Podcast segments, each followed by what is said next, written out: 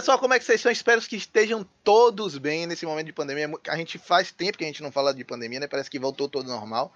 Mas por aqui tudo bem, espero que com os ouvintes também vocês estejam tudo bem. Vou chamar aqui para conversa ele que tá voltando desde o outro programa que já não tá, uma ausência sentida, a gente comentou até sobre isso eu e o Guilherme. Danilo Guimarães, como é que tá? Tá tudo bem aí, Danilo? Parabéns, seja de volta, seja bem-vindo de volta, viu?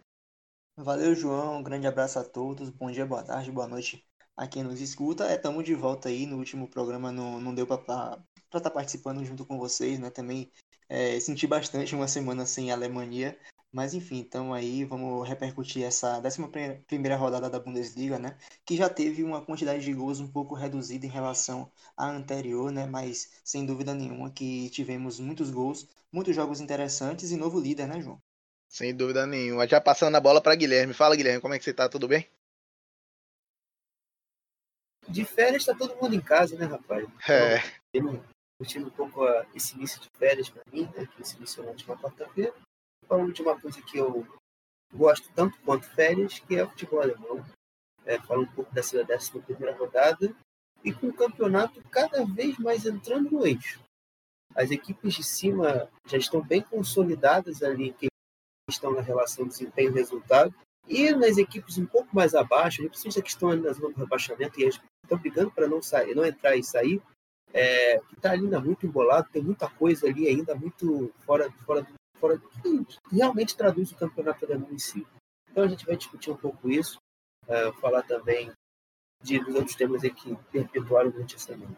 E que ainda vão, né? Porque essa semana é, tem, tem rodada, inclusive amanhã. Amanhã tem Stuttgart, amanhã tem o Berlim, tem mais, Hertha Berlim, Borussia Dortmund, tudo aí que você quiser para amanhã para curtir a terça-feira no futebol aí. Exatamente. Próximo episódio nós vamos abarcar duas rodadas, né? rodada de meio de semana, que vai começar é, agora no dia 15, 16, nesse meio de semana aí. E é a rodada do final de semana. Então vai ter um pouquinho mais de conteúdo pra gente abordar. Mas sem mais delongas, vamos falar aqui da 11 rodada da Bundesliga, né? Uma rodada que foi interessantíssima porque mexeu na parte de cima. É, inclusive, times também da parte de, da parte de baixo pontuaram. Foi uma rodada muito interessante, com resultados inesperados é, com muita coisa acontecendo, treinador saindo, é, tensão dentro de clube. Então, é, falando do primeiro jogo que nós vamos, vamos retratar aqui, né? Tivemos o time do Peter Boss, né, o Bayer Leverkusen, encarando o Hoffenheim. Era um confronto que eu, particularmente, confesso a vocês que eu estava muito ansioso por conta de, de, ver o que, é que o Hoffenheim seria capaz, o time do Rodens, de trazer para o jogo frente a Verkself. Então, o time do Peter Boss se portou muito bem nessa partida. Esse jogo foi um jogo interessantíssimo. Claro que vamos destacar aqui né, a, a, o talento individual, a, a, capacidade de decidir um jogo pela forma como foi, sempre atento à partida, como foi no segundo gol do Bailey, e uma belíssima finalização, como foi do primeiro gol, numa jogada de escanteio curto, é também uma possibilidade, né? Por que escanteio curto, na maioria das pessoas, a gente só fala em uma volta para uma construção mais central, ou então um cruzamento na área é, com um segundo toque, né? Pode ser sim um chute, o Bailey mostrou, precisa ter qualidade para fazer, mas o Bailey mostrou que é possível, já no início do jogo isso. É, em determinado momento, né, na, principalmente na volta do segundo tempo, é, Guilherme até falava que belo gol do Baumgartner, né, Guilherme? Sim, eu, eu, eu, destaquei esse gol, mas eh, o Hoffenheim em si foi bem, bem comprometido com o avançado do segundo tempo devido à expulsão. E no primeiro tempo ele mesmo já tinha se ferrado pelo, pela construção de 2 a 0 para o Leverkusen, uma construção muito, muito tranquila, porque a equipe do Leverkusen tinha controle do jogo, tinha domínio das ações. Eu acho que o ponto fulcral para tudo, todo, todo o domínio do Leverkusen passa pelo Balgar, pelo Balgartlinger, quase que eu me confundo é, o, pelo Baumgartlinger, ele que recebia muito jogo ali frente para poder distribuir uh, o jogo e tal, para colocar Wirtz, Baby e a Mir em condição legal para a construção, para gerar jogo, para gerar perigo. Então, é, o, o Hoffenheim teve muita dificuldade de, principalmente, se atentar a essa movimentação na hora de subir a pressão em cima do Baumgartlinger e não deixar espaço às costas. Então, isso comprometeu muito o primeiro tempo do Hoffenheim e, consequentemente, o resultado do jogo e o seu desempenho no, no total da partida. É porque você teve só apenas aquele recorte ali do gol do Baumgartner como ponto positivo. Até por mais, foi muito mais no, na empolgação, no coração, do que propriamente inspiração Sim. Uh, técnica do Hoffenheim. É isso, num, em determinado momento, né, aquele gol do Baumgartner, é, é, desculpa, do Baumgartner, é a confusão acontecendo aqui de novo. Mas ele trouxe o Hoffenheim em uma perspectiva de empate na partida, né? Mas essa perspectiva de empate durou pouco, né? O gol do Virtus, que inclusive como, como o Virtus está evoluindo, né? A gente já vem falando alguns programas, né? É, nesse sentido, como o Virtus ele vem evoluindo, principalmente é, o Virtus a gente já viu ele jogando mais aberto, já viu ele jogando é, de, numa, numa construção mais lateral, mas como rende também pelo meio. É, o Virtus rendendo pelo meio, articulando os passes em profundidade, articulando é, a construção do jogo desde o início, faz muito bem essa função e tem evoluído bastante. Dessa vez, com mais contundência, apareceu dentro da área, conseguiu é, fazer um, uma certa. Mostrou, demonstrou certo controle de bola, habilidade e concluiu para o fundo do gol. Esse gol ele teve um impacto não somente no placar, mas também no aspecto mental. Né? O Grilich acaba sendo expulso né, ao minuto 64 numa falta, eu considero até besta, diria até infantil. E aí descambou também para o Kevin Vogt também tomar um cartão amarelo por questões. É, o Amiri fala-se muito sobre o Amiri ter é, provocado o Volt de alguma forma. É coisa de jogo. O Volt também estava é, esquentado pelo resultado da partida. O Stefan Post também acabou sendo expulso nessa partida. E para fechar o caixão, o Alário acabou marcando de pênalti aos 46 do segundo tempo. Mas uma partida, como você falou, né? Uma partida de muito domínio, de muito volume, de controle por parte do Leverkusen. Esse time do Leverkusen é bom. É, algumas peças que durante a permanência do Havertz, durante a permanência do, do Van eram peças suplentes, estão entrando no time, estão entrando, estão tendo mais tempo de rodagem. O Bailey vem amadurecendo como jogador, o Wirtz também é um símbolo disso. E é, o Peter Boss tem as ferramentas que são necessárias para amadurecer ainda mais esse time e fazer com que o time possa é, galgar coisas maiores. Diga aí. É, eu só queria trazer um, ponto, né, a respeito desse, desse, desse jogo, né, entre o Leverkusen com o Hoffenheim, porque se a gente for olhar para a campanha do Hoffenheim, principalmente na UEFA Europa League, chega até a ser um pouco estranho, né? O time está na posição que está hoje na Bundesliga, em 12 colocado, né? Não, não vem bem, não conseguiu engrenar dentro da competição. E por outro lado, né, o também Leverkusen, né, que também conseguiu uma, uma, uma, bela, uma belíssima campanha na, na UEFA Europa League, né, inclusive é, passando também primeiro no seu grupo. Diferentemente da temporada passada, é um time que hoje já não deixa o adversário voltar ao jogo. Né? A gente viu muitos exemplos que vinha acontecendo no Leverkusen, onde marcava muitos gols, mas a defesa sofria é, gols suficientes para empatar a partida ou para deixar o resultado um pouco prejudicado. Dessa vez a gente vê um Leverkusen que abre 2 a 0 no placar, até toma um gol, né? Porque nem sempre é possível evitar, mas a gente já não vê o Leverkusen deixando o adversário voltar ao jogo. Em seguida já marcou o terceiro e o quarto gol, acabou goleando o novo líder no campeonato. Sem dúvida nenhuma, reflete muito. O Leverkusen que junto com o Wolfsburg é time, são os dois times invictos. Diga aí, Guilherme. E muita coisa dessa questão dessa evolução que o Daniel falou perpassa também por uma questão de maturação do trabalho, cara. Porque Sim. o Leverkusen, antes ele tinha essa questão também de ajeitar a pressão quando subia a marcação. Era uma equipe um pouco mais desordenada na hora de pressionar. Isso culminava em espaço para o adversário, que o adversário não culminar e aproveitava, né? Mas dessa vez, não, uma equipe que orienta, tem uma orientação melhor, consegue pressionar melhor, e faz com que isso você induz o seu adversário constantemente ao erro. E você levando ele ao erro, obviamente você tem maior chance de recuperar e já recolocar na questão ofensiva. É, é, só isso que eu queria trazer. É, realmente isso é, isso é interessante, né? O nível de amadurecimento do trabalho está conseguindo, é, apesar de, das saídas, né? A, a, alteração, a substituição das peças dentro de um modelo de jogo que é muito claro. Isso é, isso é impressionante. O modelo do jogo do boss no time do Leverkusen, é claro, há um tempo. Passou por todos os percalços na temporada passada, na temporada anterior, com muito volume de jogo, tendo muita posse, mas não conseguindo contundência, penetração, é, para poder concretizar, transformar esse volume de jogo em oportunidades claras, em, em gols, principalmente. É, e a, hoje, é, com as substituições, por mais que hajam as saídas, né, a gente está falando da saída do Voland, nós estamos falando das saídas é, do Havertz, e as substituições né, com juntamente com o crescimento de alguns jogadores dentro da estrutura da tática da equipe, é notável. A gente está falando do Virtus, que é um jogador muito novo. O Virtus da temporada passada, que estreou, fez um dos seus primeiros jogos contra o Bayern de Munique, já não é mais o mesmo Virtus que joga nesse, nesse momento, né? Tanto em posição, quanto em função, quanto também no próprio jogador. Ele se porta de uma forma diferente, É um jogador que tem contribuído para o jogo não somente na parte lateral, como eu, como eu havia falado, mas também na parte interna. Ele tenta fazer as jogadas individuais e consegue, né? Ele realmente tem, tem contribuído demais para o jogo do Peter Boss nesse momento. Da mesma forma também o Alário. O Alário que veio é, como um suplente, o dono da posição é, teoricamente seria o Voland, o Voland saiu para o Mônaco, mas nesse momento o Alário teve até um hiatozinho aí, onde o Alário é, acabou sendo reserva, né, não, acabou não jogando, mas o Alário, sem dúvida nenhuma, que é um, um, dos grandes jogadores desse time do Leverkusen, vem desfrutando de uma, uma fase belíssima, tá no, no, top 5 de artilharia da Bundesliga, tem oito gols marcados, acabou marcando seu oitavo de pênalti no finalzinho da partida, entrou ao decorrer da partida. E o time do Peter Bosz vai mostrando cada vez mais um futebol coletivo, cheio de peças que podem desequilibrar a partida. A gente está falando do Alari, está falando do Bailey, está falando do Wirtz, está falando é, dos passes do Baumgartlinger, está falando do Amiri, que também é bom jogador.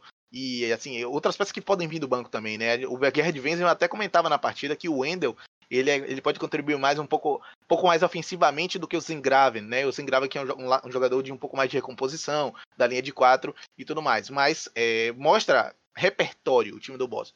Sem dúvida nenhuma, que está na primeira colocação, na primeira colocação, não somente por é, acaso, né? É por trabalho, é por dedicação, é por, por principalmente acreditar no modelo de jogo que vem dando frutos. Né? O Leverkusen que, por mais que tenha ficado é, fora da, da, Champions League na temporada passada, logrando somente uma Europa League, esteve na Champions League na temporada retrasada, num grupo difícil, mas o trabalho, a fé no trabalho, principalmente no projeto do Boss, de entregar um time que seja capaz de é, ser adaptável, né? Porque contra o Bayern Munique, inclusive, fez um jogo diferente do que costuma praticar na, na temporada passada e entende sua posição, mas busca se impor nos jogos onde tem pelo menos igualdade ou superioridade técnica frente aos seus adversários. Passando aqui agora para o próximo jogo, né, trouxemos também um confronto em detalhe do Union Berlim frente ao Bayern, né, um jogo que terminou é, empatado em 1 a 1 O fator casa do Union Berlim nesse momento é, realmente tem pesado. O, o, jogo começou com o placar sendo aberto logo no início, né? Numa jogada de escanteio. O Grisha Promeu acaba marcando seu primeiro gol na Bundesliga. Uma bela cabeçada no primeiro pau, deixando o Manuel Neuer sem reação. E depois disso, o jogo se condiciona a um Bayern de Munique muito atuante, muito ativo, na, de, tendo em vistas recuperar o resultado. Não é isso, Guilherme? É isso, é isso.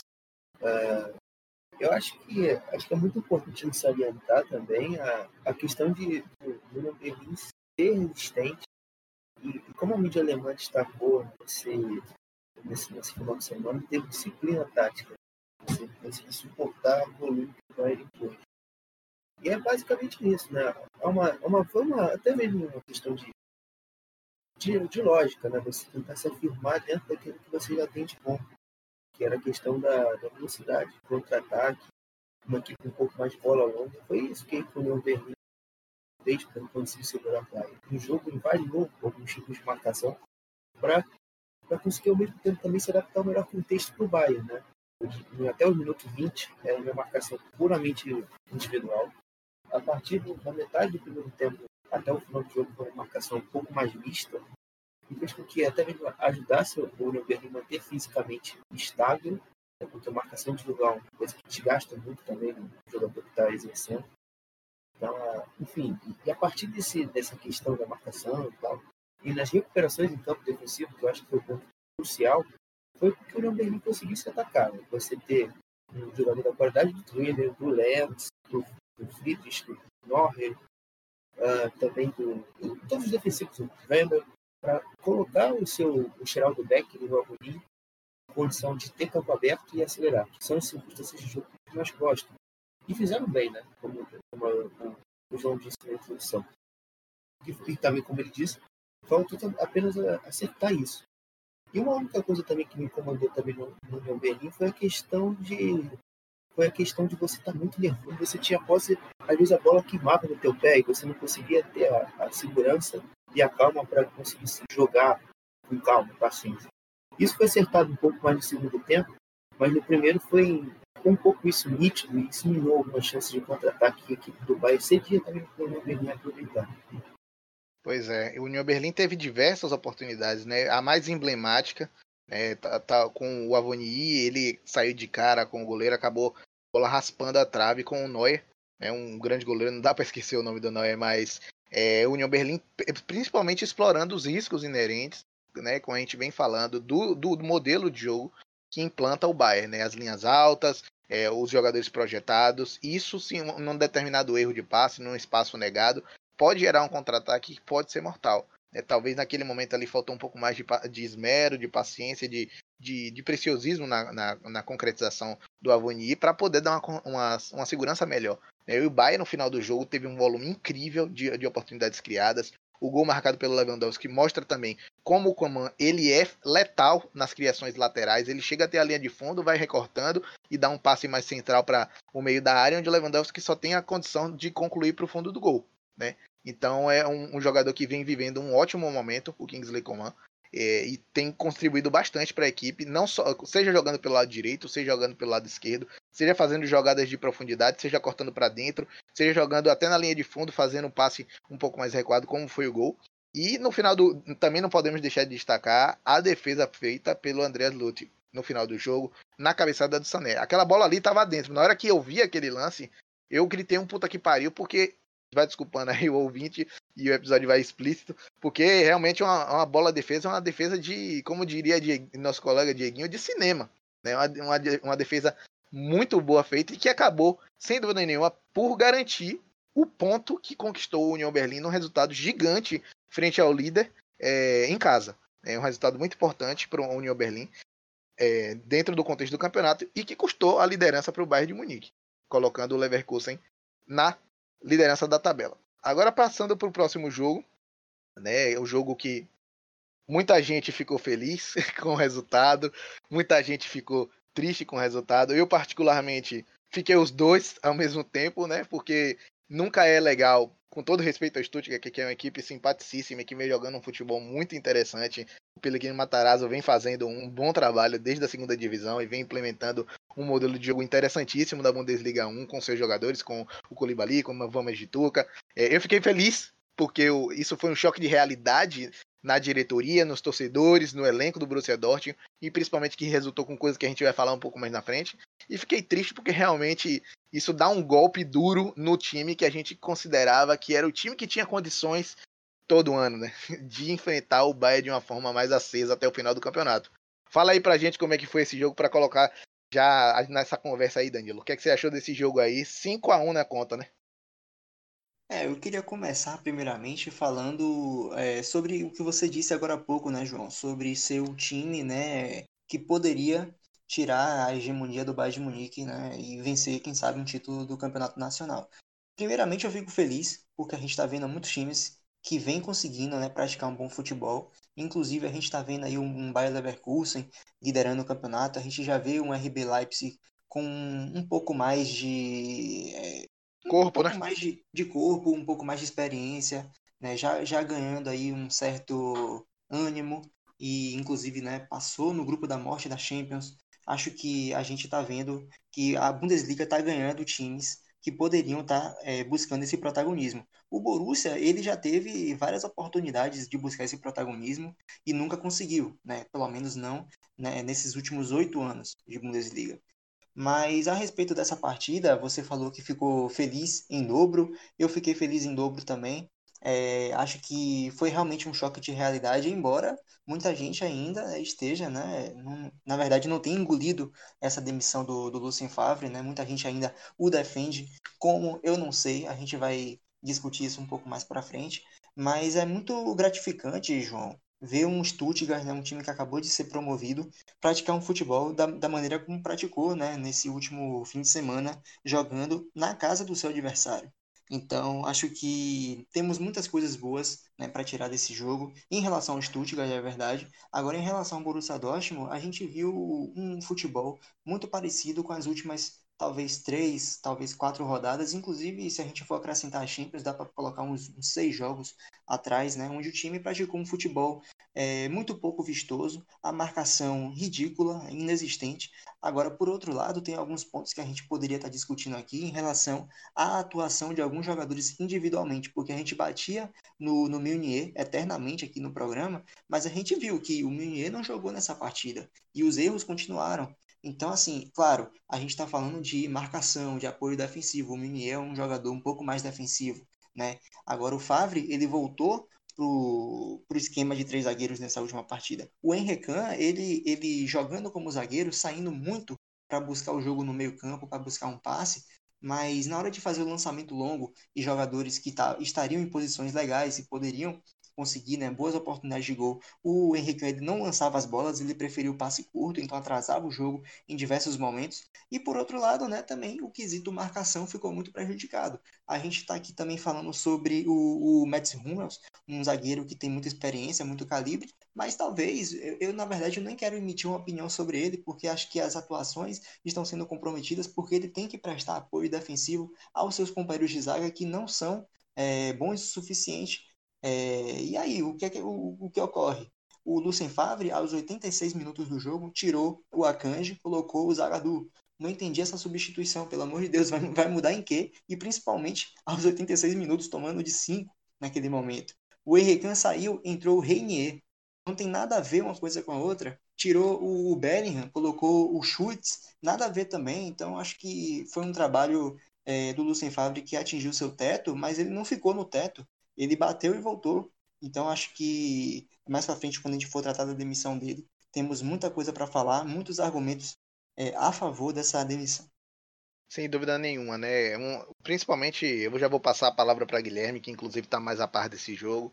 É um, um foi um jogo desastroso é, do, do Borussia Dortmund. O Stuttgart sempre, até, até então, né, vem fazendo um campeonato muito digno, vem fazendo um campeonato surpreendente até aqui. Mas o Stuttgart é um time que é, tem algumas dificuldades, tem algumas deficiências, principalmente no que toca a segurar resultados. Né? É um time que cede a pressão, o Borussia jogando em casa, tomar cinco gols de um time recém-promovido, que tem nível, que tem suas peças é, interessantes, são peças que têm é, mostrado um, um, um, bom futebol, né, e que tem feito a equipe do Stuttgart rodar de uma forma muito interessante, como a proposta pelo Matarazzo. Mas sem dúvida nenhuma que é um resultado comprometedor. Eu vou deixar o Guilherme falar, passar a palavra para ele, para que eu possa fazer minhas considerações também, principalmente com relação a esse esquema de três zagueiros aí, né? Porque ele vinha é, alternando entre esse, esse 3-4-3 e um 4-2-3-1, e esse dessa vez veio com 3-4-3 e a coisa não foi nada boa. As limitações do 3-4-3 do Fábio. Fala aí, Guilherme, um pouquinho do jogo pra gente. É, eu, eu diria que esse jogo pode se definir com uma palavra, acerto de contas, porque para a torcida do Borussia Dortmund foi um acerto de contas tardio, né? E para o Stuttgart, dentro do jogo, foi um acerto de contas no segundo tempo, porque o volume que o Stuttgart entregou no primeiro, ele só foi consumado de fato no segundo. Então, então por isso que eu defino dessa forma. Ah, do jogo em si, o Borussia Dortmund a gente não precisa falar muita coisa, porque é, é o contexto de toda temporada. Individualismo, individualismo, individualismo. Uma bola fortuita que o Guerreiro felizmente acerta, encontra o Reino, o Reino não. Ajeita com a perna e depois finaliza com a outra e faz empate o jogo naquele momento. Mas até ali, até ali no entorno do jogo, o Stuttgart controlava. A intenção do Fábio nesse jogo era tentar atrair o Stuttgart do campo defensivo do Borussia e explorar os contra-ataques. Já que ele entendeu finalmente que sem o Haaland você não tem como sair jogando longo, sem na bola longa, chutão. Então ele tentou dessa outra forma tentar atacar. Só que uma equipe que melhorou a sua pressão, a sua marcação alta, a sua pressão, faz com que isso aí seja totalmente perigoso e arriscado. Né? Então, também é um risco que ele correu e pagou caro. Porque Klimovic, Vamanjituka, Castro não jogou mais Klimovic, Vamanjituka, Sousa, Koulibaly, uh, Koulibaly todos, esse, todos esses seis jogadores assim da primeira da primeira da primeira linha né Koulibaly Klimovic, Varmandituca, somado a Endo, somado a Mangalá, fizeram uma pressão ali na frente, ali na, na, primeira, na primeira fase de construção do Borussia muito forte, combinando vários erros, e que fizeram com que o Stuttgart se perpetuasse no jogo. E o Stuttgart, finalmente, ele, eu acho que ele conseguiu também adquirir uma, uma, uma certa experiência, uma certa maturação. Esse também, acho que se o podcast fosse esse nome, seria maturação para hoje. Então, é, para conseguir dosar o ritmo. E isso foi importante para que o Stuttgart mantivesse vivo pelo segundo tempo, porque geralmente o Stuttgart imprime um ritmo muito forte no início dos jogos, ou no final, ou no meio, sempre em algum período da partida, só que não consegue sustentar. Só, dessa vez não, dessa vez foi diferente. Ele conseguiu ser ser estável dentro do jogo. E isso aí, como eu já defini lá no início, acerto de contas, aí veio o segundo, terceiro, quarto, quinto, final do jogo, e a demissão do Fábio consumada. É isso aí que aconteceu sobre o jogo em si. Pois é, realmente nocauteado. E os gols, à medida que vão acontecendo, principalmente o último gol do Nico Gonzalez, é um gol de transição, é um gol onde ele sai de cara, os zagueiros, principalmente o Zagadou, já que já vai, que já vai chegando é, no final do jogo, ele já não tem mais. Não, não, ele desiste, né? Ele acompanha de perto, assiste o Nico Gonzalez progredir e fazer uma finalização de perna esquerda, uma bela finalização por sinal. É, fruto de é, muitos jogos de desorganização. Esse, para mim, é um sintoma crucial, mas ele fica mascarado em, em, tendo em vista o resultado. Foi aquele jogo frente ao Hertha, onde conseguiu reverter o resultado, mas as, os germes das, das organizações já estavam ali. Inclusive, eu suspeito que sejam anteriores a isso, né? É, o jogo contra Lazio demonstrou uma desorganização também muito é, notável. É, e ali, a partir dali, a desorganização defensiva foi proliferando para o ataque também. Era muito abafa, era muita, é muito investimento em, em individualidades que são nocivas para o futebol de uma forma mais coletiva. Né? O, gente, o Borussia Dortmund tem peças preciosíssimas. A gente está falando de um elenco é, recheado de jovens talentos, de muito potencial e que podem ser, sim, melhor extraídos. Estão falando do Branco, estão falando do Renier, que é um bom jogador. Estamos é, falando de, de, peças que podem estar tá entrando no, no decorrer do, do, elenco. Sancho também rendendo abaixo nesse início de temporada. Acho que o Sancho tem muita mais qualidade para poder é, mostrar. Sancho de outros momentos que a gente já viu. O Reina tem mostrado também, tem marcado seus gols frequentemente. Né? Então as, as individualidades têm salvado o Borussia Dortmund. Dessa vez não foi possível. Dessa vez o tombo foi muito maior. E como o Guilherme falou, e aí eu concordo plenamente com ele, acerto de contas. Que uma hora a conta chega. Né? Falando sobre o esquema, o Favre, a gente vai falar um pouco mais na frente, o Favre voltou para o 3-4-3 dele, né? É, tentando liberar um pouco mais o Guerreiro, que é uma das boas esperanças desse time do lado esquerdo, e não colocando um ala, um lateral direito pelo lado esquerdo, que faz com que o time fique extremamente previsível. Mas para mim, uma das chagas desse esquema de 3-4-3 não ter dado certo na sua plenitude, em determinado momento até rodou bem, né, mostrou é, que a capacidade de conseguir resultados jogando é, de forma satisfatória. Né? É o fato, a gente aí, Vinícius, a gente começa, conversa frequentemente Vinícius do kickoff, como faz falta nessa linha de três um zagueiro canhoto. O Borussia Dortmund não tem um zagueiro canhoto. Isso restringe de forma, de sobremaneira, as linhas de passe, né? Porque um zagueiro destro jogando pelo lado esquerdo, numa zaga de três zagueiros, ele vê totalmente seus movimentos é, previsíveis e facilmente anuláveis. Se ele vai abrir para o ala, ele tem que fazer um giro de corpo. Se ele vai fazer pelo meio, tá no lado do pé dominante e as linhas de face são facilmente desbloqueadas. Então, por mais que possa ser uma minúcia, por mais que possa ser um detalhe, um zagueiro com o pé dominante do lado dele, no esquema de três zagueiros, abre possibilidades de passe inúmeras. E isso, inclusive, é algo que faltou ao Borussia Dortmund, principalmente no Akanji fazendo essa função. O Akanji que, para mim, é o elo mais fraco dessa defesa é, da, do Borussia Dortmund. Zagadou também, né? disso, né? Diga. Não, além disso, João, é, existem também algumas incoerências né, em relação à cobrança dentro de campo, né? Alguns jogadores é, que cometem erros e fazem cobranças em cima de seus companheiros. Não estou dizendo que os companheiros não devem ser cobrados, é até bom mas a gente vendo um Roman Burke é, falhando em diversos momentos, né, levando frango em diversas oportunidades, e de repente ele está cobrando dos zagueiros por, por, por estarem falhando na marcação, assim, não estou dizendo que não deve, mas eu estou dizendo que é incoerente a partir do momento que você também está falhando. Então eu acho que é uma coisa que precisa ser, precisava ser revista, né? Acredito que a partir desse momento, com a saída do treinador, isso vai acontecer, né?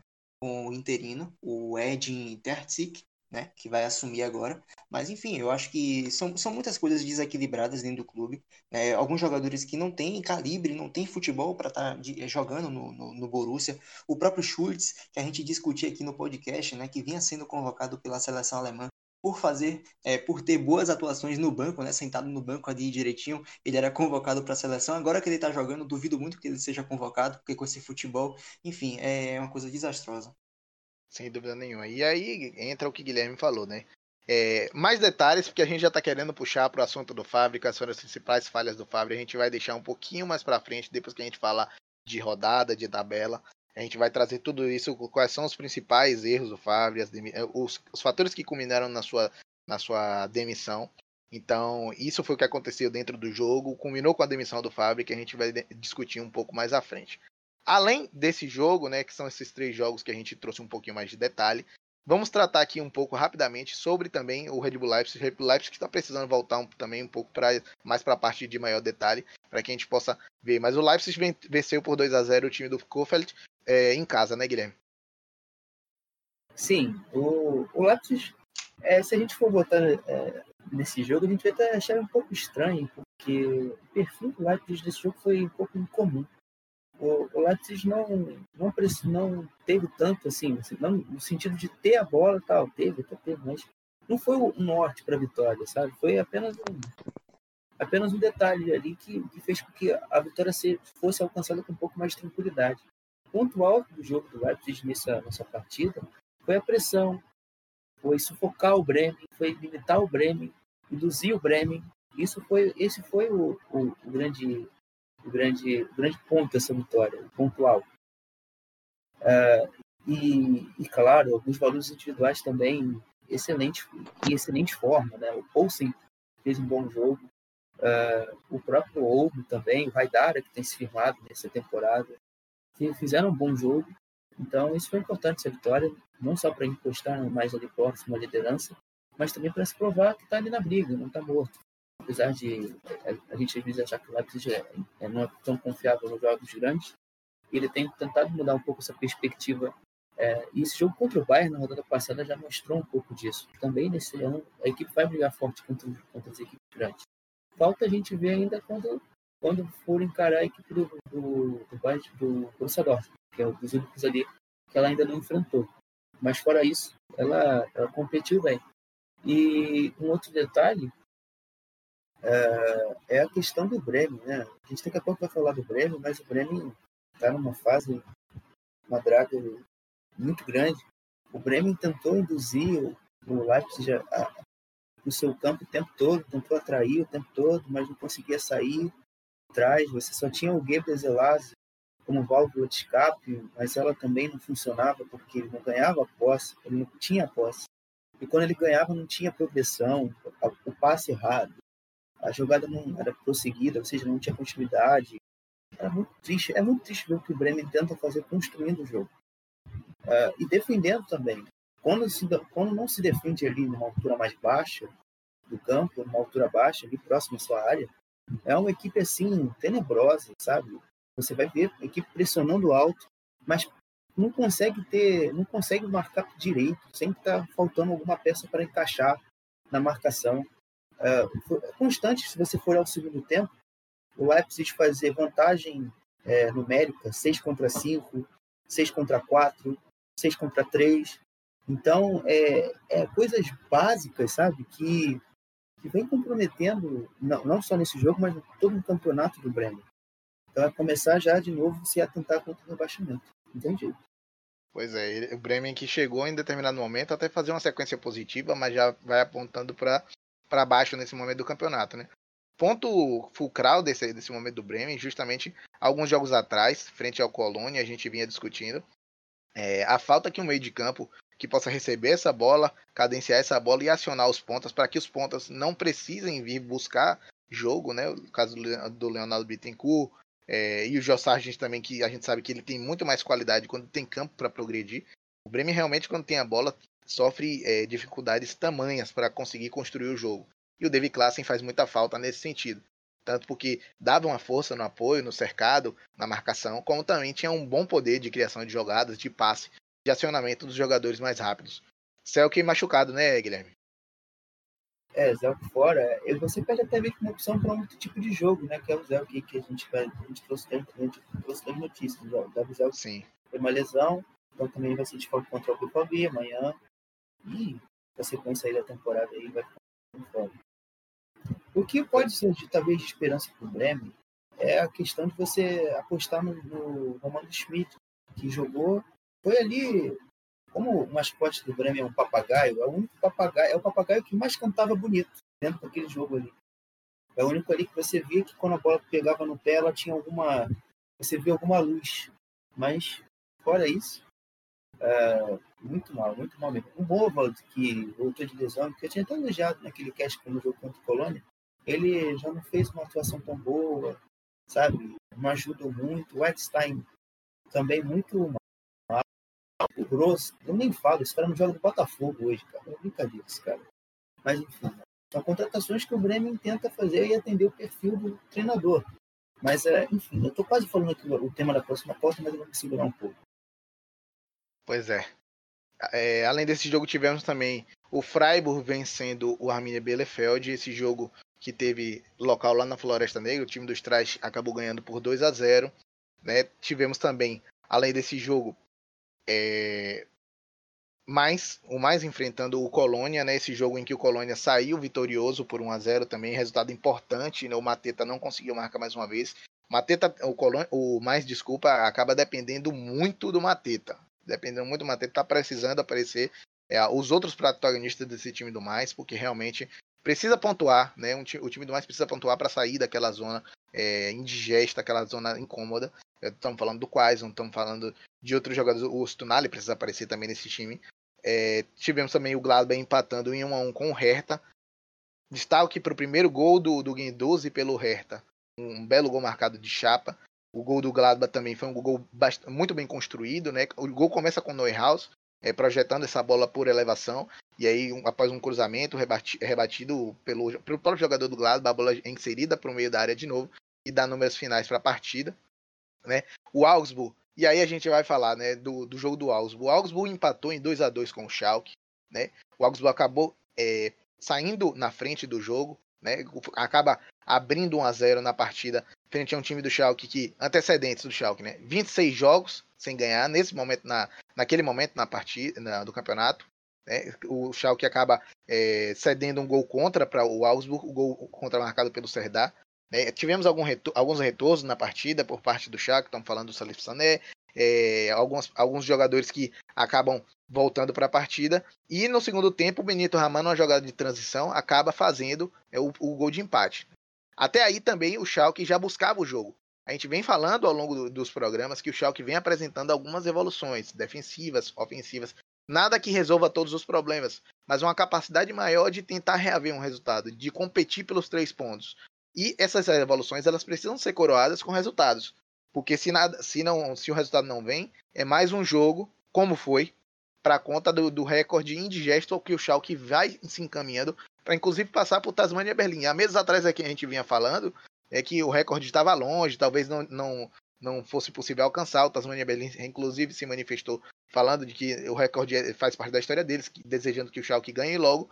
Mas já são 27, gente de 27 para 31 para igualar, faltou quatro jogos. Então, a situação do Schalke vai ficando cada vez mais tenebrosa, né? O Schalke acabou, inclusive, passando à frente do placar, liderando um placar pela segunda vez na Bundesliga, com o gol do Burialab. É um gol com cruzamento, uma jogada lateral, com cruzamento, o Burialab conclui para dentro do gol, mas a draga é tão grande que no final do jogo, aos 48, o Marco Richter conclui de cabeça numa falha grotesca do miolo de zaga, né? Ele sobe sozinho, cabeceia sozinho pro fundo do gol com assistente do Gregoritis, que jogou no Schalke, emprestado na temporada passada.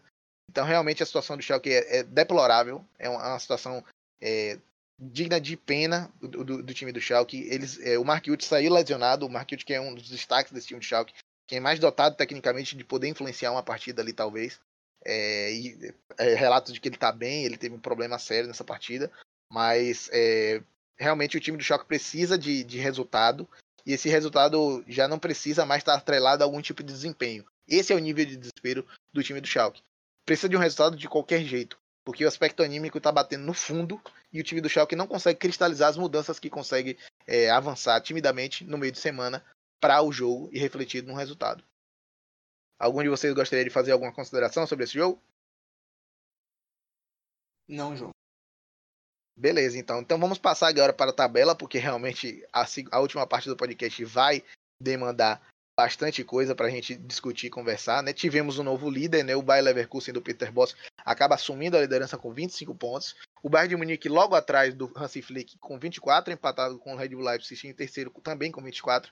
Tivemos o Wolfsburg passando o Borussia Dortmund. Essa é a novidade da rodada que mexeu também. O Wolfsburg entrando na, novamente na zona de classificação europeia para a Champions League com 21 pontos. O Borussia Dortmund com três rodadas, três derrotas, desculpa, nos últimos cinco jogos, é, alcançando a quinta colocação com 19 pontos, culminando com a demissão do Fabre. União Berlim com um empate surpreendente, é, que inclusive poderia ter se revertido numa derrota caso não fosse aquele lance magnífico do Lute no final do jogo na sexta colocação. Já está frequentando a sexta colocação e quinta com uma boa assiduidade ali. É, o Union Berlin que vem frequentando e o Fischer vem buscando evitar falar em questão de, de competições europeias. O Stuttgart vem fazendo uma campanha bem sólida, também encostou nesses 17 pontos na sétima, seguido pelo Gladbach, que está com um foco dual e está tentando fazer uma Bundesliga de forma a não se deslocar muito, não se desgrudar muito do pelotão da frente. O Frankfurt também, que já vinha empatando muito, acabou perdendo para o Wolfsburg nesse, nesse momento com 13 pontos, os mesmos 13 do Augsburg, que empatou é, com o Schalke, manteve a série de 27 jogos do Schalke sem ganhar na Bundesliga. O Hertha, com esse empate, chegou a 12, os mesmos 12 do Hoffenheim em 12 e aí já temos, né? Bremen e Freiburg na 13 e 14 colocação com 11 pontos.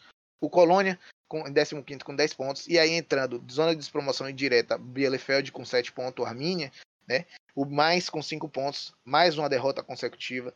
É, das duas últimas que acontece 5 pontos. E o Schalke no fundo com 4 pontos. Sem nenhuma vitória na competição após 11 rodadas. Realmente degradante a situação do Schalke. Vamos falar de próxima rodada. Já vou passar a palavra aqui para Danilo da rodada do meio de semana aí, logo logo que vai sair em relação ao, ao momento que o podcast é lançado, qual desses jogos aí você recomenda dele? Olha, é, primeiramente eu vou trazer uma recomendação é, em relação ao jogo do Eintracht Frankfurt contra o Borussia Mönchengladbach, né? Esse jogo, pra gente que tá gravando o podcast agora na segunda-feira, esse jogo será amanhã, né? Na terça-feira, às 14h30, horário de, de Brasília. É, e eu vou trazer mais um destaque aqui em relação a um jogo entre dois times que estão né, ali brigando na parte de cima, que é entre o Bayern de Munique e o Wolfsburg. Esse jogo acontecerá na quarta-feira, às 16h30, horário de Brasília. Acredito que esse talvez seja é, o grande jogo da rodada, né? Sem dúvida nenhuma. Fala aí, Guilherme.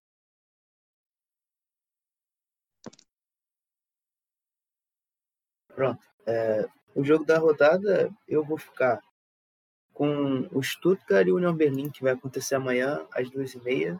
É, vai ser um jogo talvez não tanto apelo assim, mas que, que vai ser bem interessante. Eu acho que você vai ver talvez uma possível afirmação do Stuttgart no campeonato, o Union Berlin dentro da sua característica também podendo surpreender. E também tem um quê de vingança nisso tudo, porque quem para quem não sabe ou não se lembra, o Stuttgart foi, caiu para a segunda divisão na temporada 18-19 pela, pela vitória no playoff do União Berlim.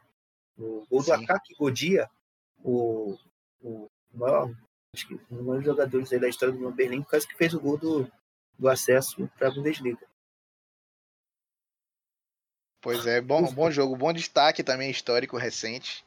É, eu vou ficar com o jogo do Colônia contra o Bayer Leverkusen. Quero ver mais desse time do Boss, né? Principalmente fora de casa, o Colônia que vem engatando um bom momento, né? Diferente do Colônia que a gente viu no início do campeonato, um Colônia que frequentava. Hoje parece estar tá, o time do Gisdol parece estar tá se acertando um pouco mais com, com, as individualidades, potencializando o coletivo do, do RSBK e com o Duda fazendo uma função um pouco mais interessante, organizando o jogo e logrando alguns bons resultados, né? Então fico com esse jogo do líder contra um time que vem mostrando bons frutos nesse momento também e na torcida de que o Leverkusen continue vencendo para manter a disputa do campeonato sempre acesa nesse momento. Então, destacados os jogos dessa rodada, nós vamos agora passar para a parte que parece ser a parte mais apimentada do programa que todos nós estamos é, esperando, né? Vamos passar aqui que o primeiro assunto é a demissão do Lucien Favre, o treinador suíço. Ele foi demitido do Borussia Dortmund. Vai, vou, vou pedir uma colinha aí para os dois amigos. É, o Favre tá no Borussia Dortmund desde que temporada? Já faz duas ou três temporadas? É a terceira essa, essa é a terceira. Dele. Isso, né? Terceira, né? Isso. Então, depois de três temporadas, o Lucien Favre ele é demitido do Borussia Dortmund. Né? Não, o Favre não pode é, reclamar de maneira nenhuma que não houve fé no seu trabalho. Então, tra são poucos trabalhos tomando como referência o Brasil, né? mas o Brasil não é referência para nada. Mas são poucos trabalhos, inclusive, que têm o mesmo apoio por parte da torcida e por parte do administrativo, como o Favre teve. Né? O treinador de 63 anos ele foi demitido após essa goleada por 5 a 1 do Stuttgart em casa. Né? E aí o, o Joachim Watzke, o CEO, o presidente do clube, ele acaba é, emitindo um comunicado que vou abrir aspas para ele. Estamos todos gratos por Lucien Favre e seu excelente trabalho nos últimos dois anos e meio, onde ele e sua equipe terminaram duas vezes como vice-campeões. Desculpa, gente, eu não, não tô conseguindo segurar o riso, não. É, sem dúvida, Lucien Favre é um grande profissional e uma grande pessoa. Disso eu não posso falar, porque eu não conheço a pessoa do Lucien Favre. É, e ele é sim um grande profissional, eu concordo com ele. Mas eu não concordo que o, o trabalho dele tenha sido excelente. Né? Mas enfim, é algo que realmente aconteceu e o, o, time do Borussia Dortmund nesse momento se encontra sem treinador, né? O, o, time parece que vai ser comandado até o final da temporada pelo auxiliar. Fala aí um pouquinho mais pra gente, Danilo, dessa situação. Olha, é, bom, vamos lá. A respeito disso, né, o Edin é, é um, um treinador interino, né, vai assumir agora. Então o Borussia não vai anunciar nenhum treinador, né, para o cargo uh, ainda nessa temporada. Acredito só vai acontecer é, no início da próxima temporada, até porque, né, muito dificilmente algum treinador que esteja trabalhando no mercado hoje saia do seu devido clube para assumir um Borussia Dortmund que ainda está um pouco bagunçado, né, precisa de alguns ajustes também em relação ao seu elenco, né. Mas sim, é, vamos lá. Sobre a demissão do Lucien Favre, é uma coisa que é, a gente já vinha pedindo há muito tempo, né, inclusive no programa de pré de pré-Bundesliga, né, antes da primeira rodada que a gente fez aqui, eu já havia dito que era uma temporada em que o Borussia iria jogar fora, porque perdeu o time da demissão do treinador, né? Da mesma forma como a gente tra tratou também sobre o, o Joaquim Love na seleção, né, João? Que é. perderam o time, não demitir agora, beleza, vai trazer quem? Ninguém, vai ter que assumir o interino. Então, de qualquer forma, mesmo tendo feito essa demissão no meio da temporada, jogou o ano inteiro no lixo, né? Porque o, muito dificilmente o Borussia vai conseguir né, se estabilizar agora. Acho que vai acontecer a mesma coisa que aconteceu na época do Peter Boss, quando ele foi demitido e assumiu o Peter Stoger. Acho que o Borussia ele vai ficar naquele mais ou menos né, um futebol ali para meio que se manter, né, sem conseguir alçar voos maiores. Agora, sobre a demissão do Favre, eu fiquei, eu, eu sentei um pouquinho, né, fiquei tentando encontrar algum, algum tipo de reflexão é, em relação a por que tanta gente é, defende ele na Europa, né, principalmente. Porque aqui no Brasil a gente vê, né, unanimidade, 100% dos torcedores queriam que ele saísse. Mas lá na, na Europa não é assim que funciona, né? Vocês mesmos é, conseguem ver né, os prints que eu mando no nosso grupo particular a respeito de críticas ao Favre e muita gente né, indo, indo contra essas críticas. E aí, uma conclusão que eu cheguei, e eu acredito ser bem plausível, não sei se vocês vão concordar, é o fato de que o Borussia, ele fica numa, numa região da Alemanha muito próxima a países como Holanda, Bélgica, né? E o Borussia ele também é constituído por muitos jogadores suíços.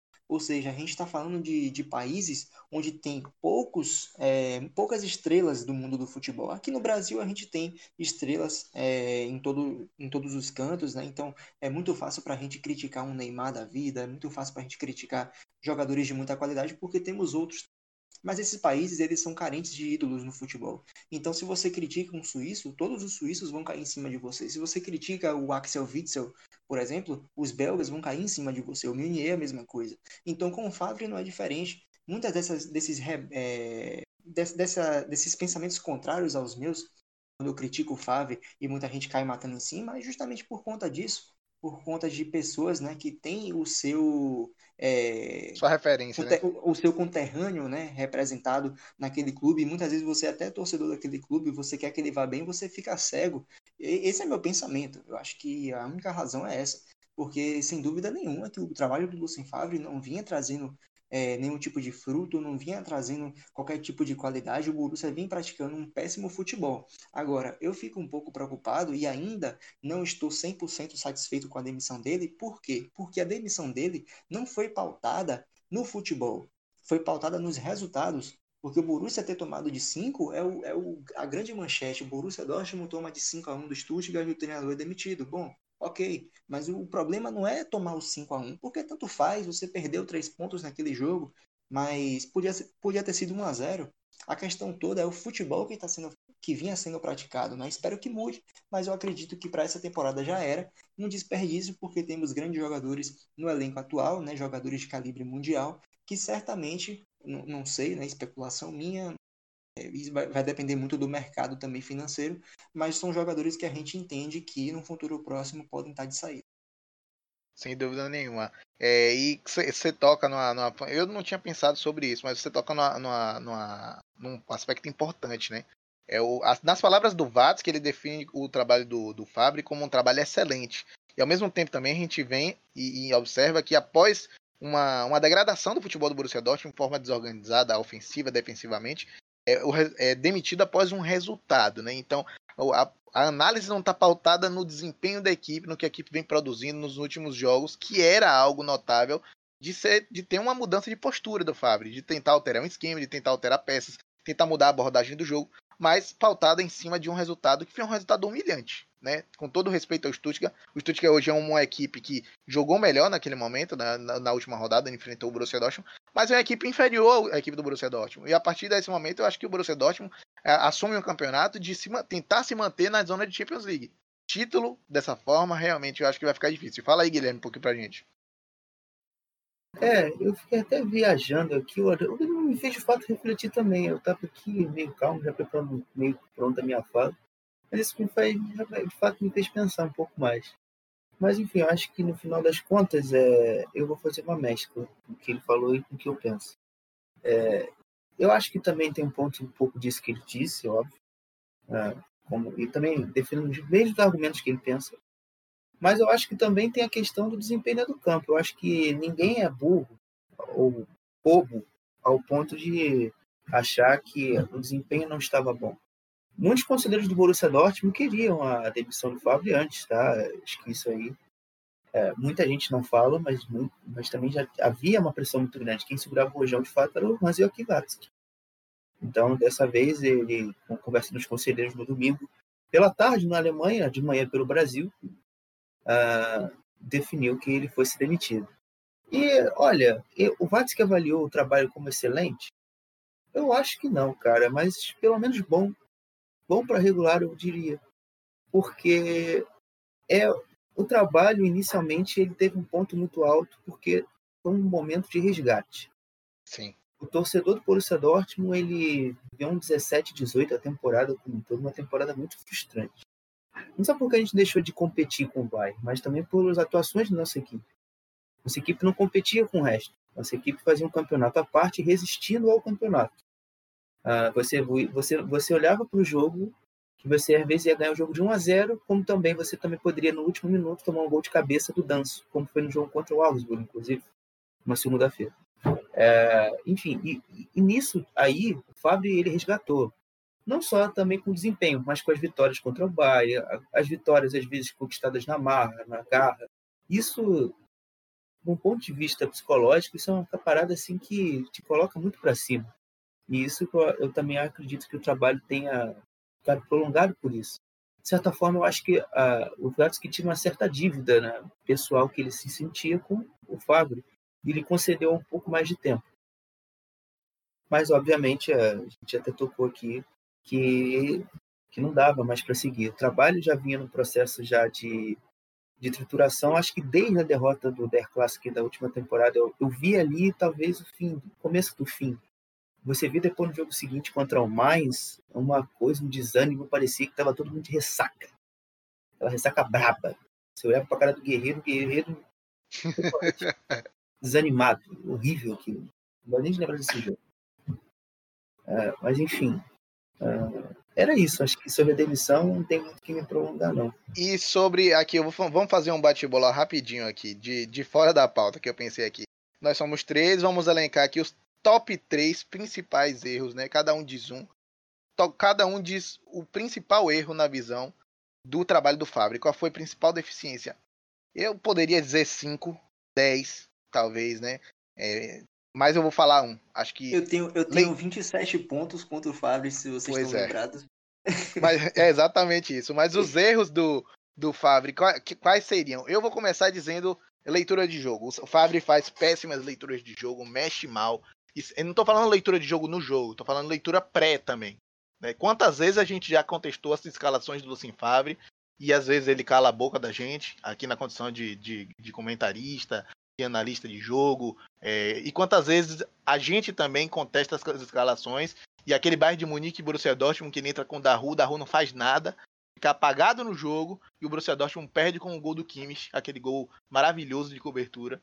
É, quantas vezes eu acho que tem acho que uma palavra um, define uh, da derrocada do trabalho do Favre e a leitura de jogo. Já passa a palavra aí para Guilherme.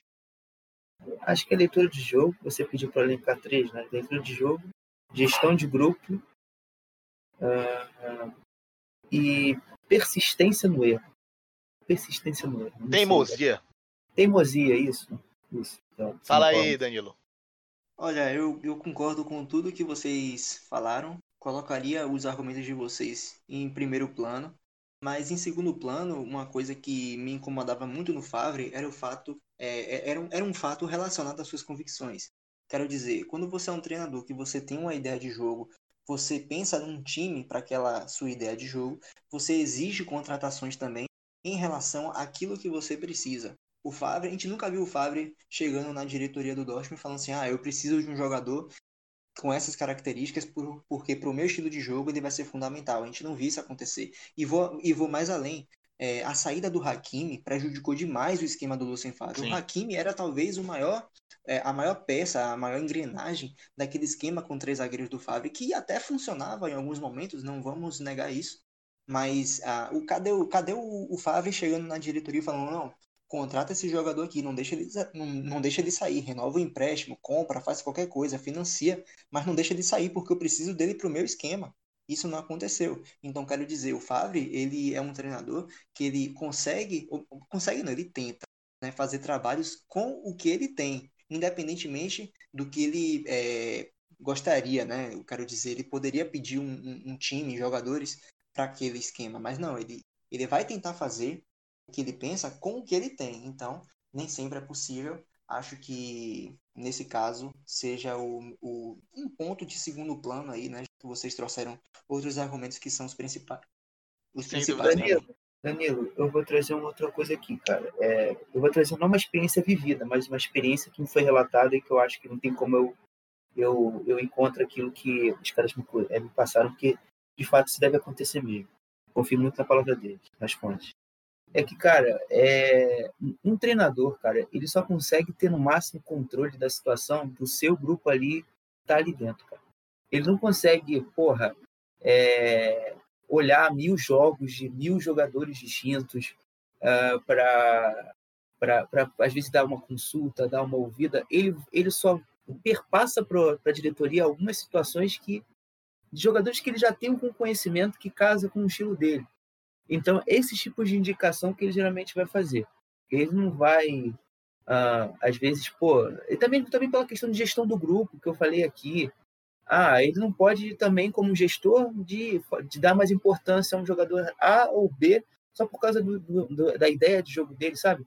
É uma coisa assim que é meio como um jogo de cintura que ele tem que ter ali, para não supervalorizar um jogador e vai que. No Borussia Dortmund você já vê que tem cheio de ego. É cheio de ego. Se você faz essa decisão aí, se você toma essa decisão, cara, é o estopim para você estourar uma, uma grande farpa aí dentro do grupo, piorar a situação que já não era boa, sabe? Com certeza, então, mas o, o, o ponto também, também, é. Mas o ponto também que eu, que, eu, que eu quis trazer era em relação ao que João trouxe no início do programa, que o Borussia não tem zagueiro com, com pé, que joga com o pé esquerdo. Então, assim, não tô dizendo, ah, eu não quero esse jogador X, mas me traz um zagueiro que joga pelo lado esquerdo pelo menos, sabe? Acho que faltou um pouco disso, né? reconhecer o que precisava. E além do trabalho do Favre, né, que a gente contesta justamente a maturidade do trabalho do Favre, né, que não conseguiu é, implementar um Borussia competitivo o suficiente, né? O Borussia foi competitivo em determinados momentos, a gente questiona que outros trabalhos também vão e se assemelham, vão na mesma linha, se assemelham ao trabalho do Favre, né? A gente fez, tentou fazer esse exercício aqui, pensando, talvez, a gente não está tentando é, colocar a cabeça de ninguém para rolar, mas que outros trabalhos teriam essa mesma característica e que outros trabalhos estão próximos a, a ter esse mesmo desfecho que o Favre, né? E aí a gente pensou em alguns. Fala aí um pouquinho para a gente, Guilherme. O próprio Florian Kohfeldt também é um candidato. O Ad Ruther já vem num momento que não é tão legal em relação ao Franco. Fala aí. É, eu pontuaria basicamente esses dois, não só pela questão de já ter tempo nas equipes, uh, mas também porque não consegue mais aplicar algo diferente daquilo que tem de ideia. Uh, é muita coisa presa, né? Ou aquela solução rápida, a famosa, a famosa solução tapar o sol com a peneira. Sim, é basicamente o que tem acontecido. Porque, se, por exemplo, no Frankfurt, eu vou trazer. Uh, o esquema com três zagueiros, né, com o Hazeb, com o Abraham, com o Interreg não funciona? Ah, deixa que eu coloque um indica ali para ser um lateral esquerdo e a gente tenta compensar. No, no, no Werder Bremen, ah, eu vou, eu quero, eu quero mudar para uma linha de três ou uma linha de quatro. Ah, eu quero jogar com linha de quatro. Eu passo o Friedel para ser um zagueiro, não coloco o Moisander e passo o, o Augusto extensão pressão lateral. Sabe? Essas soluções apenas ali em peças de em si, tentando fazer com que alguma, alguma perspectiva mude, sendo que as características são muito semelhantes de um jogador ao outro. Principalmente quando eu falo do Bremen. Uh, por exemplo, você às vezes quer tentar trazer uma perspectiva diferente. Aí você tira o Osako e você coloca o Fulcro. São jogadores muito semelhantes ali. Mas você não consegue é, ter alguma outra mudança. E às vezes uma mudança muito brusca. Ah, o, como acontece no Frankfurt às vezes. O Frankfurt, como eu já disse, joga, tentou às vezes tentar trazer essa variação. Ah, hoje eu não vou querer ficar dando cruzamento. Eu vou eu vou buscar eu vou buscar tentar romper a última linha do meu adversário com bola longa. Aí essa é a única alternativa que ele tem. Ele não consegue fazer com que a equipe traga um passe curto, às vezes criar outro tipo de superioridade dentro do jogo, sabe? Fica muito a mesmice. Então, você já não tem mais para onde fugir, você já está muito visada, você já está muito destrutível dentro dessa ideia. Então, é, é basicamente isso que eu enxergo de limitação. No Bremen, para trazer um outro exemplo, é, às vezes, ah, o meu jogo está muito complicado, eu vou querer mais pouco, tentar enfiar mil atacantes dentro do campo para tentar fazer pressão na última linha do adversário e tentar com cruzamento, bola alçada na área fazer um gol. Também não é assim. O Voltemade, que é um jogador que vem jogando de ponta, é um jogador grande, mas não tem característica de ponta, sabe? Enfim, são muitos erros desses treinadores que têm custado não só os resultados, mas o desempenho das equipes também no campeonato. E só para falar um pouquinho diga. do Sanfábio, só para concluir lá do Sanfábio, que a gente já trouxe essa métrica juntando, somada a essas, Sim. quem geralmente aplicava os treinos no Borussia Dortmund, e isso é uma, é uma tática padrão, para quem ainda não sabia, são os auxiliares, tá? O Ed Terzic é um cara que está muito a par do trabalho do Sanfábio, então, no Borussia, eu acredito que ele vai tentar, aos poucos, e pelo menos em parte inicial, manter muita coisa da estrutura do trabalho do Lucian Favre e, e aos poucos, né, claro, conversar do tempo, dando o seu dedo, né, colocando o seu dedo ali. Por exemplo, na prévia da escalação de amanhã, que saiu ali no Twitter há pouco tempo, você já vê que o Zagadou toma o lugar do, do, do Khan na zaga, por exemplo. O Witzel sai do jogo, sai, da, sai do titular, você coloca o Khan como meia, você tira o Balsa, você coloca o passe lá é, para jogo, sabe? Então aí você já vê algum dedo dele também, minúsculo que seja. Mas você já vê algo diferente. Sim. E para colocar um pouquinho mais de, de, de, treinador nessa conversa, talvez pautado por uma, uma, um aspecto de resultado, a gente nunca, nunca sabe como é que é. A gente até tem indícios, né? O Lucien Favre foi demitido muito mais por um resultado que culmina um desempenho pífio, mas que até o desempenho pífio dessa última partida existia apoio por parte da parte diretiva dele, em boa parte, como você falou, tinha algumas pessoas que gostariam da, da demissão do Fabre, mas isso não era um uníssono a de, demissão do Fabre. Talvez um treinador que você diria que talvez se assemelhe ao trabalho do Fabre, que pudesse estar com os dias contados, você colocaria o Streich nessa lista? Não, não, não. O Streich é um cara muito respeitado dentro do Freiburg. Não, não só porque. E também tudo que ele já fez também pelo Freiburg. Eu acho que é, aquilo ali é casamento ali para tu comemorar bodas de ouro, sabe? É um cara que é muito assim, é um cara muito apegado a, ao Freiburg. Eu acho que é difícil você fazer essa dissociação dele. Ele pode fazer, talvez, às vezes, mil cagadas, mas dificilmente ele vai ser demitido. E quando também quiseram romper, uh, não deu certo. O Freiburg entrou em parafuso depois que tiveram que recontratar ele para tentar salvar a temporada. Acabou, no final das contas, que o Freiburg caiu para a segunda, Bundesliga, segunda Bundesliga na temporada, se não me engano, foi jogou a segunda Bundesliga 16, 17 para tentar salvar e voltar para a Bundesliga depois. É, enfim, e o trabalho dele tá, tá ali, ele tá sempre tentando manter, e o trabalho dele tem essa linearidade. Ele, a gente falava semana passada, obrigado aí por você pela essa abertura que você me deu, João. É, lá ele, lá ele. Ah, que merda, que isso, é, para a gente falar um pouquinho, o, as peças que saíram, é, tanto Walt Schmidt, tanto Cor, não tiveram tanto, tanto peso assim, de, de fato. Cor talvez um pouco mais, né? Mas o, o Walt Schmidt nem tanto, porque é um jogador que era mais suplente, mais reserva, então não fazia tanto impacto.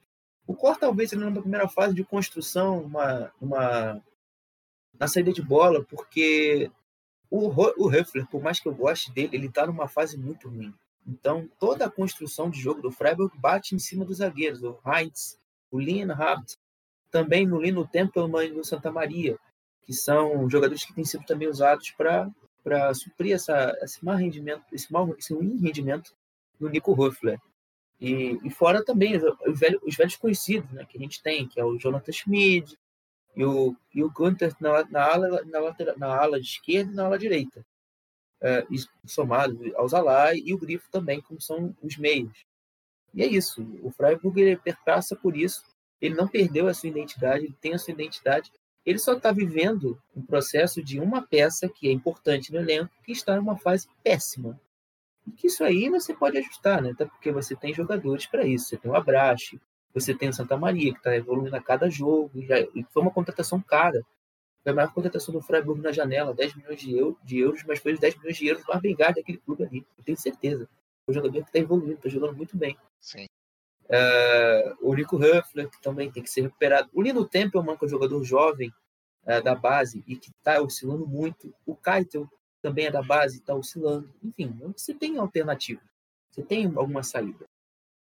Pois é. O, o Ivo Neuhaus também, do Bielefeld, já esteve cotado para ser demitido também, mas acho que é um, uma questão natural, né, de impacto de chegada numa liga com peças que ainda estão tentando, tentando se adaptar e a, a, adequar o melhor esquema. Mas vou colocar aqui para você um dos treinadores que a gente vem discutindo também para finalizar dessas partes de treinadores que já vão atingindo o nível de maturidade e talvez questionar um pouco a continuidade, é o Bruno Labadia com o Hertha. O que, é que você acha do nível de maturidade, os frutos que vêm sendo colhidos? Tem perspectiva, não tem perspectiva? É, né? O Bruno Labadia, vai ser verdade, eu também não tinha pensado, mas esse eu daria um pouco mais de tempo, mas é aquele tempo ali que é bem questionável, por exemplo. É um tempo de Luciano Favre, por exemplo, também, que a gente que o Borussia Dortmund concedeu. É, dentro daquilo que eu já expliquei, da questão da organização ofensiva, acho que ele já estaria fora do, do há algum tempo. O jogo de amanhã contra o Mais é um bom teste para a gente ver se está de fato evoluindo Sim. nesse aspecto, inclusive. É um jogo até interessante por esse, por esse sentido. Mas, é, enfim, eu ainda, talvez eu ainda não, não demitiria. Talvez eu ainda vou dar um voto de confiança mais, uma, mais um inverno, outono. Perdão, inverno, primavera. Aí sim, para no verão você passar o lápis ou manter o cara lá. Exatamente.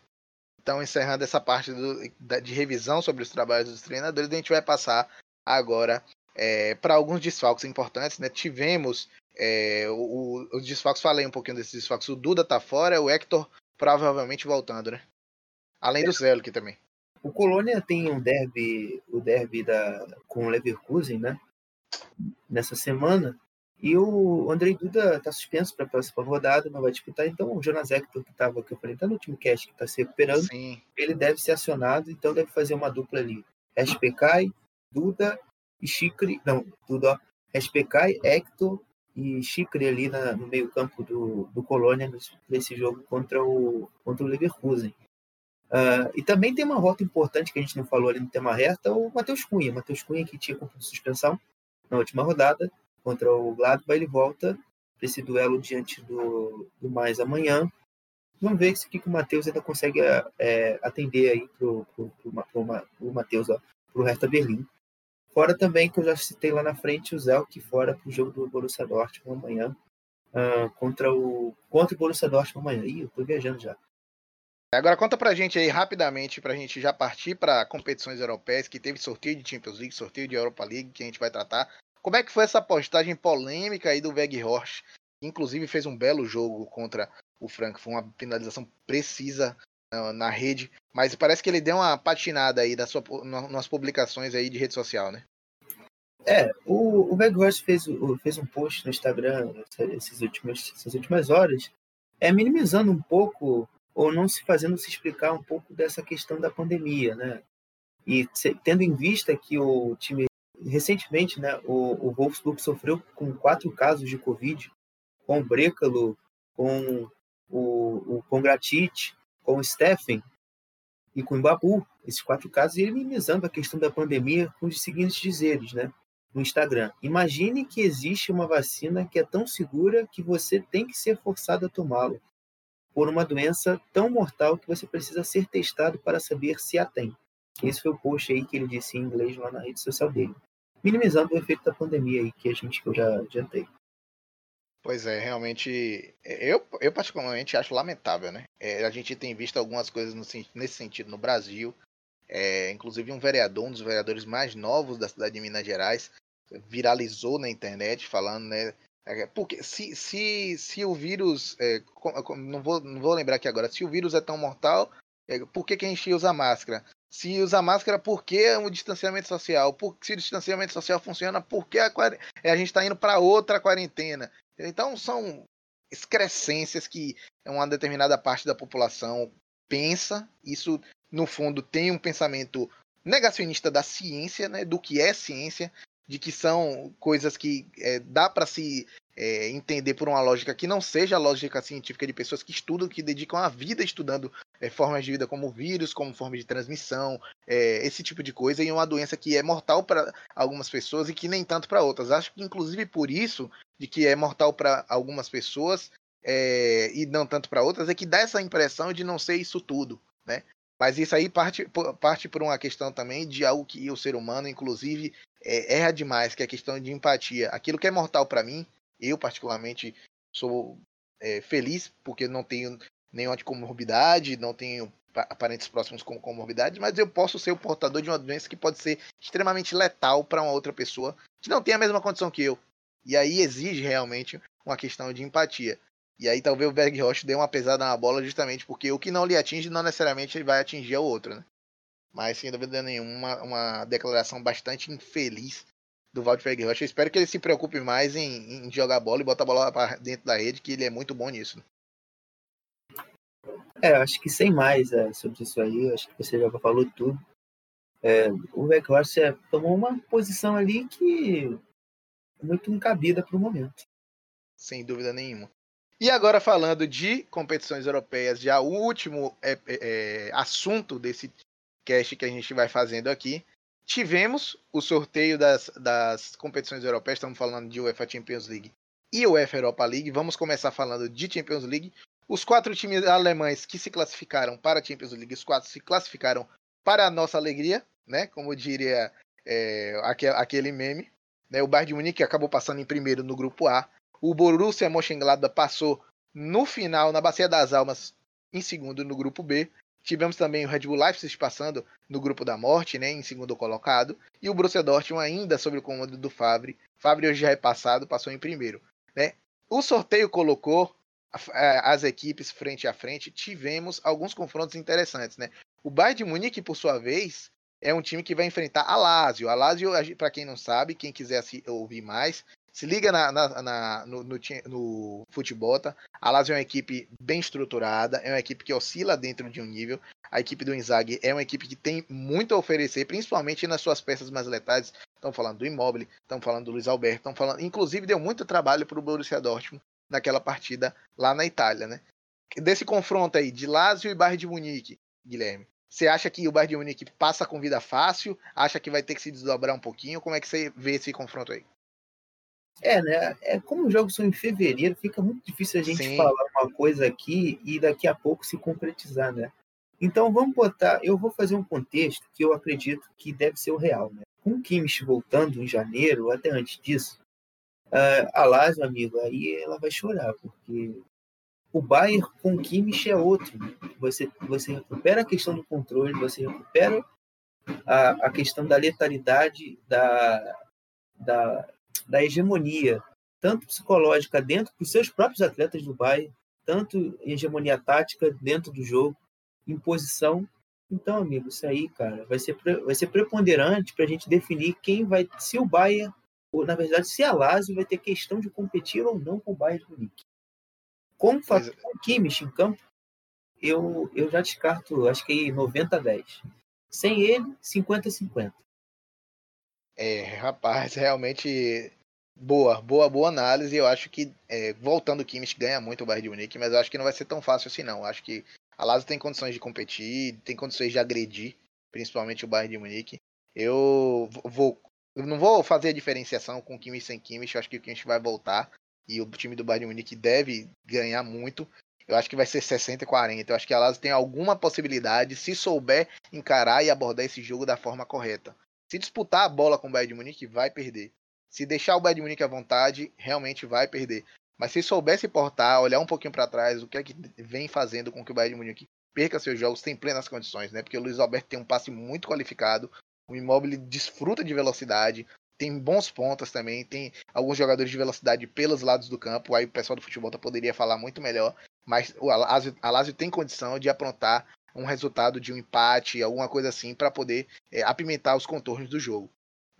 Passando agora para o próximo jogo, um jogo que realmente o sorteio foi um sorteio muito infeliz. O time do Nagelsmann vai enfrentar, Guilherme. Claro que fevereiro, outras condições, pode ser outro momento, mas o Leipzig vai enfrentar o time do Klopp. Red Bull Leipzig e Liverpool. Fala aí um pouquinho das impressões, o que é que você acha e coloca na balança aí se o Leipzig dá para passar do Liverpool ou não. É, esse jogo tem que ser o mais equilibrado na minha visão das, das oitavas. Né? Porque ali você tem dois equipes que estão no momento. O Liverpool talvez um pouco menos pelas questões das lesões recentes que a gente até ficou ouvindo no kickoff. Mas, e o Leipzig também, que é uma equipe que na, na busca da afirmação Sim. no cenário europeu. E também com, com jogadores com ainda que oscilam, né? Mas por mesmo que mesmo que a temporada tenha, tenha decorrido, tá, tá se avançando, eles ainda nem todos estão naquela plenitude. Eu gostaria de ver um pouquinho mais do Sola para ver se ele engrena ou se é enganação. Uh, a gente também tem que ver um pouquinho mais do Forsberg é, numa competição europeia, trazendo se ele vai ter meio protagonista, impacto na, na, na, equipe, como tem na Bundesliga, enfim. Sim. É um jogo ali muito equilibrado. Você diria que quem passa aí? Ah, eu, eu acho que é o Liverpool, né? Isso do ponto de vista racional. No coração é o Leipzig. Com certeza. Acho que realmente não. O sorteio foi um sorteio infeliz, né? Tinha alguns primeiros colocados mais acessíveis, talvez. Um, um reencontro, talvez com uma, uma proposta que do, do Atlético de Madrid, que talvez uma proposta que dê para ter um pouquinho mais de, de, possibilidade de passar, mas o Liverpool realmente, por mais que a gente ouve o kickoff fala que o Liverpool em determinado momento joga para pelo resultado, pelo mínimo, mas é uma equipe muito qualificada e o Red Bull Leipzig eu vejo um patamar um pouco mais abaixo. Né? E vai ser interessante ver o Klopp enfrentando o Nagelsmann. Eu acho que nesse duelo vai ser muito interessante ver as duas escolas de pensamento, né, de futebol de pressão e intensidade. Eu particularmente gosto muito. Aí agora falando do time que a gente praticamente falou boa parte do, do podcast, o Borussia Dortmund né, acabou enfrentando nesse sorteio o Sevilla, o Sevilla de Lopetegui, que é um treinador que vem fazendo um bom trabalho, né? Inclusive, foi é, disputou a final da, da Europa League na temporada passada, foi campeão, pelo que eu me lembro. É, é um time muito arrumado, tem boas peças interessantes. O Borussia Dortmund sem um treinador, com um treinador interino, com todos os problemas internos, psicológicos, técnicos, táticos, eu acho que vai dar jogo. Não, em outro momento, eu acho que o Borussia Dortmund passaria com alguma facilidade, pela capacidade potencial que tem de atingir. Estamos falando de um time que tem Haaland, Brandt, Sancho, etc. Mas essas peças não estão rendendo tudo aquilo que podem. Então acho que vai ser um confronto bem equilibrado. O Borussia Dortmund tem que tomar cuidado com, a, com o Sevilla. Eu coloco aí 55, 45 para o Borussia Dortmund. Fala aí, Guilherme, você. É, eu vejo um pouco diferente, né? Até porque a gente tem certeza, né, do, do, do Tezic, é, e também tem a, o Lopetegui, já está no estágio de trabalho um pouco maior, o, a equipe está cada vez mais se solidificando, ganhou mais banco de reservas, né? Com, com o Oscar Rodrigues, que veio do Leganês, uh, o Idrissa também, que, que, que, chegou nessa temporada. Então é uma equipe que. E o Rakitic, óbvio. Então é uma equipe que não é boba, não. Hoje eu diria que o Sevilha, é por mais que nessa temporada não está tão bem assim, é, eu diria que o Sevilha hoje está na frente, tanto tanto pela, pelo momento interno que vive, tanto pelo futebol apresentado e pelas condições que o Borussia Dortmund vive hoje. Que você, que você tem uma certeza muito grande. Uh, e o que pode ser preponderante nesse, nesse confronto, eu acho que vai ser a questão Haaland, porque você tendo Sim. o poder de decisão deles de volta, o Borussia Dortmund se capitaliza. Então, é, é, é como você disse, é, é, muito parelho esse jogo. Eu, hoje eu coloco o Sevilla na, na, na vantagem, mas nunca se sabe, o Borussia Dortmund pode reverter tudo, né? Sim, perfeito. É, e o último confronto do time alemão na UEFA Champions League, já vamos passar rapidamente para a UEFA Europa League. É, o Borussia Mönchengladbach teve à sua frente no sorteio. O sorteio colocou na frente do Gladbach do Rose, que é um dos treinadores cotados a assumir o Borussia Dortmund no final da temporada. É, o Manchester City do Pep Guardiola. Tá aí mais um jogo que é, a condição do jogo pode favorecer o time do Rose, né? O City vai ter muito volume, vai ter muita, muito, muito volume de jogo, vai propor bastante, vai ter bastante posse de bola, isso em tese. E se jogar de forma, se abordar o jogo da forma correta, eu acho que existe uma chance de complicar a partida. Eu acho que talvez não vencer em tempo normal. Eu não acredito em vitória do Gladbach, mas eu acredito que existe chance, existe margem de manobra pelo time do Rose de complicar as coisas. Precisa manter a concentração até o final, que foi algo que é, pesou né, no, na, na, fase de grupos, principalmente em confrontos contra Real Madrid, confrontos contra a Inter. A concentração até o final foi um ponto chave para o Gladbach. Inclusive poderia ter se classificado em primeiro do grupo, tendo a seção num segundo colocado de algum outro grupo, numa situação teoricamente mais confortável. Mas esse jogo, esse, essa partida, esse sorteio para mim dá jogo. Muita gente coloca como fava contada, mas eu acho que dá jogo. Fala aí para você, Guilherme. É, dentro do campo, eu concordo assim embaixo contigo. É, Batata vai se surpreender é, mas é, eu acho que eu acho que vai o, o Gladbach vai, vai deixar pelo menos vai deixar ali a cara dele sim eu tenho com certeza que vai é, por mais que são um confronto, um confronto, muito parelho no sentido de expressão na dentro da Champions League o, o City já está jogando há algum tempo isso pode sim. fazer diferença sim mas eu, eu coloco fé no Gladbach assim eu não acho que tá tá esse favoritismo todo eu conheço o Gladbach problema todo é, é você confiar de uma defesa numa defesa para esse tipo de competição. É, Elved, Yantic. Acho que o Ginter até tem, tem, tem nível para jogar. É, mas são jogadores assim muito instáveis, sabe? Em um duelo com o Agüero, que é um macaco velho. É, com o Sterling. O Sterling, enfim, outros jogadores aí, coisa pode se embananar. Mas vamos lá, eu não acho que tá fava contada, não. Eu acho que ainda tem muita, muito caroço para vai desse gol aí. Você falou aí agora, eu fiquei imaginando aqui Sterling rabiscando para cima do Liner. Realmente vai. Aí é triste, rapaz, isso é triste. O Liner que é um, um cara muito dedicado, mas assim, acho que o Sterling vai tem condição de engolir o Liner, né? Mas, Mas o, Liner, o Liner em jogo de competição europeia, ele, ele é um cara assim, que dá a vida mesmo. O cara joga e ele sabe jogar. Isso também é, um, é uma coisa que às vezes, às vezes a gente esquece. Na Bundesliga ele oscila muito. Mas dentro de uma competição europeia, ele já provou isso no Salzburg, tá, tem provado no Glasgow, pode ser que ele faça um bom jogo, como fez contra o Shakhtar, Shakhtar na Austrália. Pois é. Agora, passando, destacamos todos os confrontos dos times alemães que tivemos os sorteios, é, inclusive recentes. É, vamos falar agora dos times, né? Estamos falando de Hoffenheim e de Bayer Leverkusen.